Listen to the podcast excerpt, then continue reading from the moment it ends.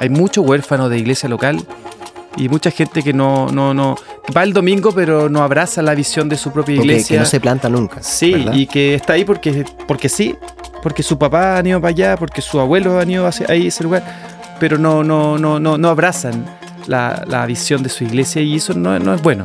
No es bueno porque finalmente los que somos plantados en una iglesia florecemos y fructificamos. Es decir, nuestro verdadero potencial como hijos de Dios no está desvinculado de la iglesia local. Tiene que ser en una iglesia local. Y bueno, ¿qué tal? ¿Cómo están todos ustedes? Partimos con el capítulo número, número, número 3, 3, 3, 3. Capítulo número 3 de Otra Historia Podcast. Llegó ¿Qué tal, por mis fin, queridos? porque yo había quedado metido con el último capítulo. Quería oh, llegar rápido este. Hay ¿Cómo que están, ¿Cómo anda, Edu? ¿Bien? ¿Qué Todo tal, bien, Fran? gracias. ¿Cómo va? Feliz, feliz aquí de estar otra vez compartiendo y y entre nosotros, entre amigos, hablando de lo que nos gusta, que es la iglesia y los tiempos que estamos viviendo. Tal cual. Fantástico. Bueno, no vamos a darnos muchas vueltas porque el capítulo anterior todos quedaron pegados ahí al, audífono, al parlante, lo que sea, eh, porque estábamos hablando de la crisis de alguna manera que vivió la, la iglesia como institución. Sí. Pero bueno, no, no, no, no nos queremos quedar pegados ahí, ¿cierto? Porque en el fondo no todo es negativo y bueno, eh, obviamente muchas cosas son las que pasan, que, las que se comentan, pero a la vez también tenemos que poner los ojos en el futuro y lo que Dios va a hacer. Sí. Me parece mucho más glorioso y mucho más espectacular de las cosas que no han pasado o nos quedamos pegados. Sin duda. ¿Te parece? Y bueno, en ese, en ese sentido, eh, nosotros percibimos que Dios realmente está haciendo algo nuevo. Está usando un liderazgo de líderes que están sembrados por el mundo, que de alguna manera se están interconectando entre sí y hay, hay vida en este planeta, hay luz. Eh, y queremos aprender de eso, Fran, porque bueno, eh, tu experiencia también eh, como pastor, yendo, ahora vienes de, de Más Vida también, de, la, de la conferencia en, en México. Sí, increíble, increíble conferencia. Buena. Uf, sensacional. Andrés Speaker y su, y su esposa Kelly están haciendo un trabajo maravilloso en México y no solo con su propia iglesia, sino eh, aglutinando y uniendo otra iglesia y líderes y realmente son personas increíbles, realmente. Me, llegué súper alentado de lo que vi en México y de lo que Dios está haciendo allá. Y, anhelo eso también para, nuestro país. ¿no? Somos, somos conocidos como uno de, los uno de los países más divididos en cuanto a, iglesia, a, a, unidad de iglesia. Pero eh, creo que eso está cambiando. Yo creo que se está hay un mover diferente en nuestro país y muchos pastores de una edad eh, parecida a la mía y hacia abajo. Yo tengo, voy, tengo 46 años, aunque bueno, parezco de, de ¿Cuánto parezco? 33. Ah, gracias. Como la edad de Cristo. Oh, gracias, qué espiritual. El, eh, de ahí hacia abajo que realmente están trabajando en, en la unidad de la iglesia y, y, celebrando el éxito de otras iglesias, eh, entendiendo que somos un cuerpo, número uno, y que y que juntos somos mejores, que finalmente necesito que le vaya bien a la iglesia de la esquina, porque si esa iglesia le va bien, a la mía también le va bien. No somos competencia y, no estamos para ver quién, quién, tiene más gente o medirnos de, de esas maneras. Estamos juntos para alcanzar a toda la gente que Dios quiere que alcancemos. Y por eso que hay iglesias de diversas expresiones y cada una con su cultura y con su visión, porque creo que comparto lo que lo que mi amigo Chris Méndez dice, que la iglesia son como las heladerías con distintos sabores y la gente va donde se sienta identificada, donde se sienta que puede ser parte, que puede plantarse y servir en ella. Pero si en esa iglesia no se siente eh, cómoda, bueno, buscará otro lugar donde pueda plantarse y sujetarse a esa visión y crecer ahí. Lo importante es que la gente crezca en algún lugar y se plante en alguna iglesia y no quede dando vueltas por ahí huérfanos de iglesias locales. Eso, eso sería una tragedia pasa mucho en Chile. Hay mucho huérfano de iglesia local y mucha gente que no, no, no, va el domingo pero no abraza la visión de su propia iglesia. Que no se planta nunca. Sí, y que está ahí porque, porque sí, porque su papá ha ido para allá, porque su abuelo ha ido hacia ahí ese lugar, pero no, no, no, no, no abrazan la, la visión de su iglesia y eso no, no es bueno. No es bueno porque finalmente los que somos plantados en una iglesia florecemos y fructificamos. Es decir, nuestro verdadero potencial como hijos de Dios no está desvinculado de la iglesia local. Tiene que ser en una iglesia local. Oye, justamente eso es lo que me llamó la atención cuando fui a Áncora, que cuando termina la reunión, tú dices, oye, eh, si te gustó Áncora, bienvenido, te abrazamos, quédate acá, nos vamos a preocupar de que te vaya muy bien. Si no, busca una iglesia que esté cerca de tu casa o con la cual tú te sientas más cómodo. Entonces, esa visión de verdad es súper chula porque, lo voy a decir en lenguaje común y corriente, nomás que es como poco egoísta, porque uno podría pensar que uno va a la iglesia y quédate acá, como si tú firmas un contrato, nos vamos a asegurar con el diezmo, qué sé yo, bla, bla, bla, bla. Pero acá es como, dale, elige, si eres acá bienvenido, si no, búscate otra. Sí, al principio me acuerdo hace tiempo cuando, cuando comentaba eso, algunos de mi equipo me decían, pero Fran, no estaremos haciendo la pega al revés de alguna manera. Entonces, y, claro, lógico, todos queremos crecer y todos queremos que la gente venga a nuestra iglesia, pero en realidad, en, nuestro caso no es tan así. O sea, queremos, obviamente, que la gente venga a la iglesia, pero queremos que la gente esté en una iglesia que esté en una iglesia. Yo creo realmente en, en la iglesia local y creo con todo mi corazón de que que verdaderamente, o sea, no es cliché, que juntos somos mejores, que si a las iglesias que están en mi sector, en Las Condes o en donde sea, en cualquier comuna, le, van creciendo y les va bien, a todos a todas nos va a ir bien. Y, y, creo, creo con todo mi corazón que en Áncora no podemos recibir a toda la gente de Santiago, es imposible. Necesitamos muchas, muchas iglesias sanas, saludables. Y creo que la meta es poner más iglesias que farmacias. Eso, sí. De todas maneras. Tenemos más eh, farmacias que Starbucks, digamos. Eso, y que no haya colusión. Fran, yo creo que hay un punto importante. O sea, hay, hay que ser súper honestos y ahí vamos a hacer un, un segundo de confianza en este podcast. Bueno. Eh, de alguna manera, ¿cuánto daño ha hecho de que cada iglesia luche por sus propios objetivos, sea egoísta, mm. de alguna manera, en construir muros eh, donde retiene a la gente, entendiendo que, bueno, somos un reino, estamos trabajando para un reino, pero a la vez también pasa como el efecto contrario, con esto mismo que estás diciendo, eh, porque está el otro extremo. De alguna manera, cuando tú circulas, por, te paseas por todos lados, pero no echas raíces en ningún lado.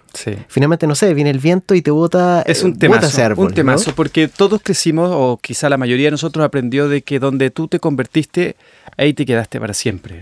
Y de repente al principio esa iglesia estaba sana, pero con el tiempo empezó a enfermarse y de repente ya no era el mejor terreno para seguir creciendo espiritualmente o simplemente ya no estás creciendo espiritualmente, no por tu culpa, sino porque verdaderamente esa iglesia no está eh, dando en el blanco, no está avanzando, no lo sé. Lo que hay que entender es que las personas no le pertenecen a un pastor. En otras palabras, eh, la gente de Áncora no es mi gente. ¿sí? Eh, las, personas, los, hijos de Dios son, le pertenecen al Señor, le pertenecen a Dios. y cada persona puede estar donde realmente quiere estar. Y ahí es donde hay que ser muy, muy honesto con nosotros como pastores y líderes y, liderar con manos abiertas, decir, yo no puedo pastorear a alguien que no quiere ser pastoreado por mí. No puedo forzarlo. Entonces yo más bien, más bien tengo que tener un corazón noble hacer iglesia con las puertas abiertas para que esa persona, si ama su casa y la visión de su casa, y se quede genial. Pero si verdaderamente ya no siente que la visión o no siente que ese lugar ya es su casa, bueno, que se ponga a orar, que busque dirección del Espíritu Santo para que se vaya al lugar donde pueda crecer y pueda plantarse. Y nosotros ser suficientemente eh, humildes para, para no tomarlo personal, porque muchas veces duele. Exacto. Y, y, decir, bueno, está bien, te bendigo, busca el lugar donde puedas crecer y plantarte, porque al final queremos lo mejor para la gente, no para mí. La gente no está para levantarme a mí, yo estoy para levantar a la gente. Entonces es ahí donde hemos cometido muchos errores de ser súper eh, egoísta y de encerrar a las personas y prácticamente eh, tratarlos de traicioneros si, se, si de repente deciden irse a otra iglesia. Ahora, no se vale robar ovejas, obviamente, pero yo no creo que alguien, que ande un pastor ahí haciendo la pega de, hey, vente para acá y no vayas para allá. Y No creo, ¿no? Yo te ofrezco esto. Como al capone de la iglesia. Sí, no creo. O sea, verdaderamente yo creo que es más inseguridad de nosotros mismos como líderes. Eh, muchas mm. iglesias critican otras iglesias que, que crecen y que se llenan súper rápido y dicen, bueno, obvio, se llenan de puros cristianos. Pero en realidad la pregunta no es, o sea, la pregunta que me debería hacer es ¿por qué se está yendo la gente a esa iglesia? ¿Por qué no están permaneciendo en la mía? Quizá yo tendría que hacerme una autocrítica y ver qué estoy haciendo con mi propia congregación. Estoy alimentando, estoy guiándolos bien, estoy ayudándolos a crecer espiritualmente, desarrollando sus potenciales o todo lo contrario. Entonces yo creo que la pregunta no es, no- la queja no es, ah, se lleva a la gente de otra iglesia, más bien es por qué la gente se está yendo y por qué se están yendo a tal lugar. Oye, finalmente, por ejemplo, a mí, de verdad, no es por eh, hacerte la pata, Fran, pero, pero a mí me dan ganas de ir a Áncora el domingo. Mm. Quiero que llegue ese, ese momento y principalmente es por la onda que hay eh, adentro, por la Sí. energía, por, por ver a los cabros jóvenes que están pero full prendidos, por la Ah, amabilidad, sí. la preocupación de que todos los que están en el fondo congregándose ahí están sirviendo, Es a- que- es que mira, acomodándote. hay, hay un tema Eh, que hay que eh, comentar acá. sí, lindo. Hay un tema que hay que comentar inmediatamente. ¿Cuál? Yo creo que, bueno, todos sabemos que los jóvenes traen energía fresca.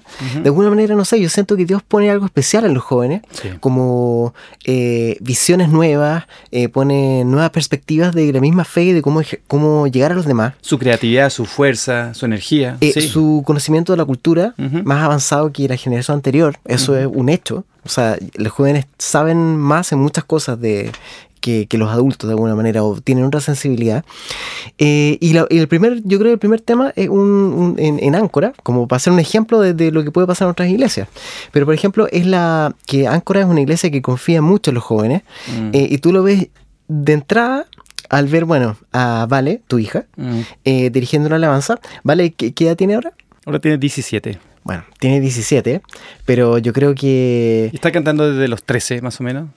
O sea, es, es una súper líder de alabanza. Sí. Eh, nosotros creo que la, eh, eh, somos súper bendecidos por lo que ella hace. No, es cuática. Eh, Ella es de sí. verdad es impresionante. tsunami, un Además que tsunami. aparte, es, claro, es un, es un talento y es, no tiene nada que, que enviarle a cualquier artista que está afuera, o sea, para el escenario y lo Ajá. maneja de una manera Pero, increíble. pero sabes que más, más, o sea, es evidente eso. Pero más, más a- atrás de eso. Pero usted calla, me está, Yo- todo, todo lo que digo yo no es bueno. No, es que eso, es que eso- lo que quiero decir es que ¿qué? yo, yo destaco mucho la, el liderazgo que pensó en poner a ahí. Mm.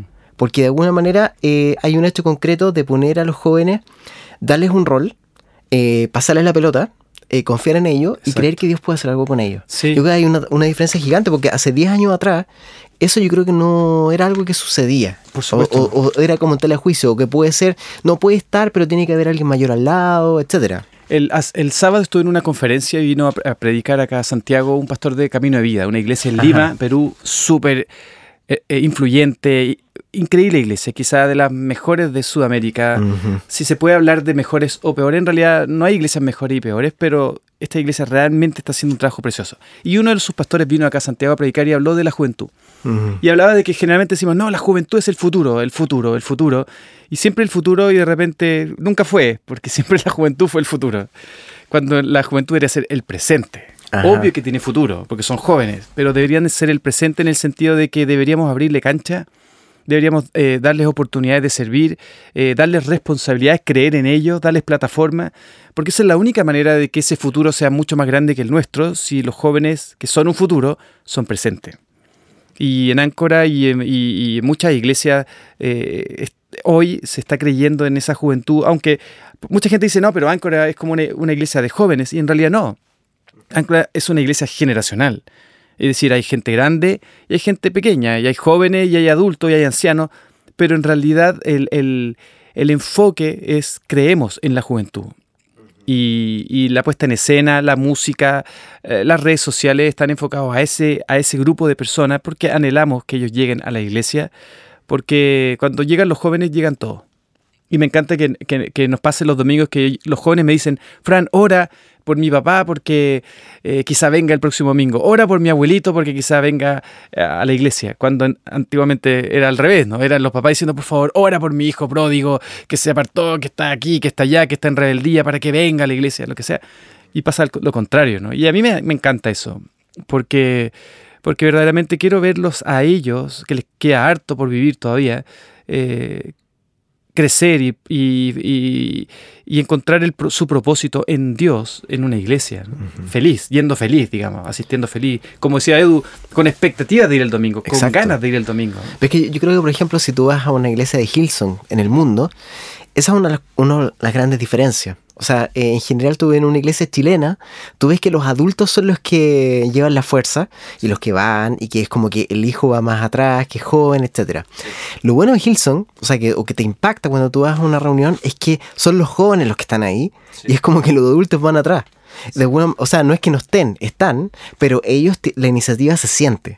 Y, y eso sí, es o sea, por espectacular. ejemplo, mis papás eh, cuando viven en Viña, pero cuando vienen a Santiago van a la iglesia, les encanta, obviamente, pero claro, para ellos puede de repente la música estar demasiado fuerte o el lugar ser eh, demasiado oscuro con las luces y con toda la cosa, pero en realidad ellos están ahí felices porque sus nietos están ahí.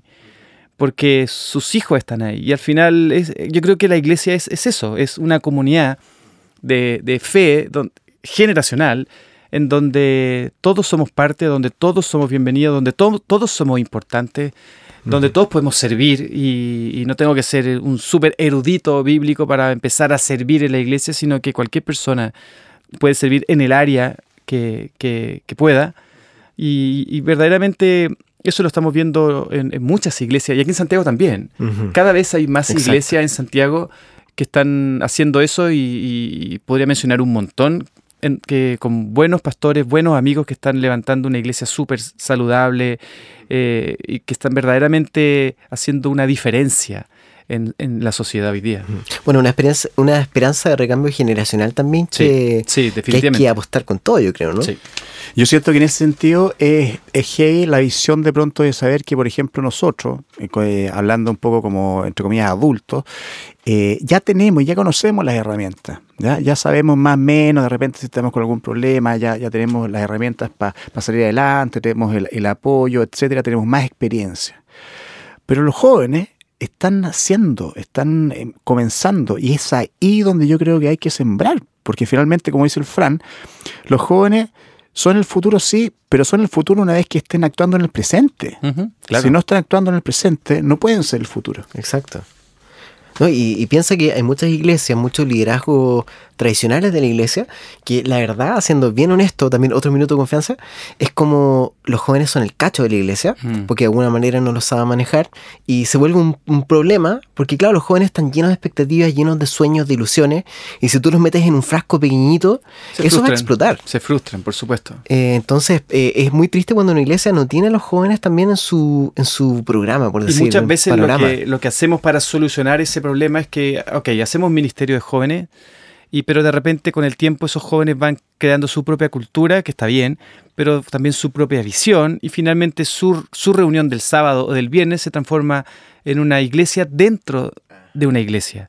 Y, y finalmente con visiones distintas, dos visiones son, es una división, y ninguna casa dividida prospera.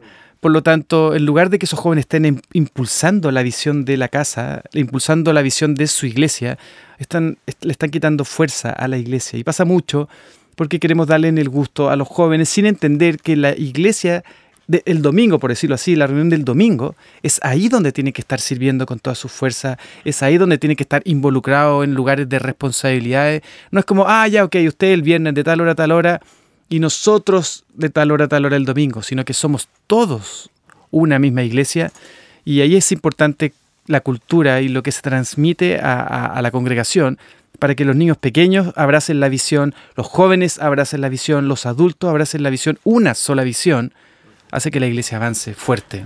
A mí me encanta la, Sí, como el equipo que tenés tú en, en comunicaciones, en, eh, en Áncora. Áncora, bueno, que está en Sala Omnium, en la discoteca Gente, los domingos a las 6 de la tarde.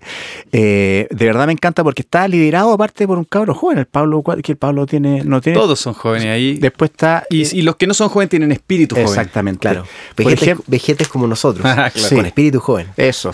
Oye, y por ejemplo, eh, tu hijo, el Santi, que es un capo visual, no, pero Sí, en serio, y no tampoco, no porque esté el fracán, tampoco lo estoy haciendo la pata, pero es seco ese cabro. Te- un, un Instagram con una foto alucinante, le pasáis un video, te lo edita y queda como una película. Esa cuestión es puro talento. Sí, y- y yo creo que no es, no es, no sé, o sea, yo creo que todos los jóvenes tienen algo grande en su interior, pero no todos tienen la oportunidad de, desarrollarlo. Es el punto. Ya sea que sus papás no, no, no, no invirtieron tiempo en, en ver sus dones y sus talentos y, y- e invertir en ello en esa área, o simplemente estaban en un lugar súper limitado, con una visión súper pequeña, con, con- con restricciones enormes para poder involucrarse en algo importante. Entonces, claro, obviamente que ese joven queda ahí como un bonsai, ¿no? Es decir, bonito pero chico, eh, sin muchas raíces, sin mucho fruto, pero con todo el potencial ahí porque un bonsai era un árbol que podía ser gigante, pero se quedó chico por, bueno, por un tratamiento, pero finalmente, realmente el- el- nuestra labor como, como papás y como líderes es ayudarle a los jóvenes a descubrir sus propósitos, sus dones, sus talentos, sus capacidades y, e invertir en ellos. Y entonces no, no, no es que, ah, qué suerte tuve, que Vale y Santi son secos en lo que hacen, sino que sinceramente y humildemente es fruto de orar y decir, Dios tu guía, ¿no? Para que ellos puedan encontrar sus dones y sus, y sus potenciales y los podamos ayudar en desarrollarlos. Y, y- y no, y no forzarlo a hacer lo que nosotros queremos que sean, sino que ellos puedan descubrir lo que Dios quiere que sean. Sí. Además que hay una cosa que eh, también es importante, que e- este tipo de comunicación con la bola de estos cabros eh, es efectiva. Yo me acuerdo que eh, una vez escuché un testimonio de una persona que está muy mal y vio encima, ponte tú, como de, un, de una mesa en, en un restaurante, como una suerte como de, de afiche, con colores, muy taquilla, parecía como de una invitación de una fiesta. Y era un afiche para ir a una iglesia. Y le llamó la atención por eso. Y leyó, sintió identificado, cachó la onda que era y fue. Entonces te das cuenta de que hoy en día hay elementos que obviamente Dios está manejando que son absolutamente vanguardistas. Diseño, eh, buen gusto, vanguardia, eh, ser también muchas veces transgresor, ¿cachai? Son elementos que son propios también de la juventud como, como definición. Piensa que, piensa que, que Dios es cre- creador. Nuestro Dios es creativo y fuimos creados a imagen y semejanza de Él. Así que hay, creatividad en todos nosotros. No hay gente creativa, todos podemos serlo porque fuimos creados a imagen y semejanza de Dios. Por lo tanto, las artes y todas las expresiones eh, que tengan que ver con, crear o con creatividad está en nuestro ADN, está en nuestra alma, está en nuestro interior, pero hay que buscar el lugar donde desarrollarlo. Y yo creo que la iglesia eh, es el mejor lugar para desarrollarlo, porque tenemos el mejor mensaje para compartir, pero a veces con el peor paquete envuelto. Pero si logramos realmente comunicar este mensaje de la mejor manera hoy día, eh, muchos corazones pueden ser impactados con el mensaje de Cristo. Oye, yo el domingo pasado eh, hay una canción que es muy buena. Esa canción es buenísima con la que se terminó. Oye, es impresionante la puesta en escena. Sabéis que yo me siento como en un recital, pero de verdad, aparte el contenido es increíble. Me gusta la potencia, la fuerza, es, es motivante. Dan ganas de invitar a alguien. O sea, me, me dan ganas de decir, compadre, tenéis que venir a esta cuestión porque es otra historia. No Sí. es eh, lo que tú has visto. Siempre. ¿Cómo se llama esta canción? Se llama No hay tumba que. No hay tumba que. ¿Y saben que esa canción la escribió Johnny Cash? Sí. La escribió Johnny Cash. sí, claro. sí, sí. Pero Bethel la grabó nuevamente. Exacto. Y bueno, qué fuerza tiene cuando la escuchas en una iglesia y le das el sentido correcto. Bethel es una iglesia de Estados Unidos, ¿no? Sí, Ya, sí, sí, en. California. Buenísimo. Gran iglesia también haciendo un hermoso trabajo por todo el mundo. Sus canciones inspirando un montón de congregaciones por todas partes. Hay muchas iglesias lindas que están surgiendo. Muchas, muchas. De todas maneras. Bueno, amigos, ya nos vamos quedando sin tiempo. Nos quedan solo 45 segundos. Y No, nos quedó material, sí. la verdad. Yo creo que este da para un tercer capítulo. Que lo haremos en un futuro porque nos quedó alguna, algún material guardado. Pero bueno, saltaremos al capítulo 3. Pero ¿cuál es tu idea de dejarnos siempre ¿no? metidos y no... Al 4, perdón, al 4. No, es respetar el tiempo, está bien. Ah, ya. Es que siempre quedamos metidos para el próximo capítulo. Es como... ¿Ah? Bueno, como las teleseries, ¿no? Las teleseries siempre te dejan algo así abierto No para sé, que yo no veo teleseries. Capítulo. No veo teleseries. No, yo tampoco. Yo veo solamente... Tú sí, tú sí. Yo, no, no, yo veo eh, Netflix. Netflix. Netflix, eh, los Sí, capítulos, sí, todo, las maratones. Es muy bueno. Bueno, amigos, una idea o un saludo para despedirse. Espero, espero sinceramente que esté siendo de bendición este, estas conversaciones honestas y francas aquí entre nosotros. Y bueno, Dios te bendiga y hasta el próximo episodio. Buenísimo, pues muchas gracias por escucharnos y efectivamente sí, pues tanto ustedes que escuchan como nosotros los que estamos acá, cada vez vamos aprendiendo y nos sentimos bendecidos con lo que estamos conversando. Así que que tengan un muy, muy buen día. De todas maneras, finaliza el capítulo número 3. Esperamos el capítulo número 4. Síganos, síganos en las redes, Iglesia Áncora, búsquenos por ahí. O si no, nos van a ver, el, si están en Santiago de Chile, nos vienen a ver aquí a Sala Gente, en Apoquindo, ahí muy cerquita del metro. Pueden venir y estar con nosotros, eh, participar, saludarnos y ahí vamos a estar. Los domingos a las 18 horas. Exacto. Un abrazo grande. Nos vemos la próxima. Chao.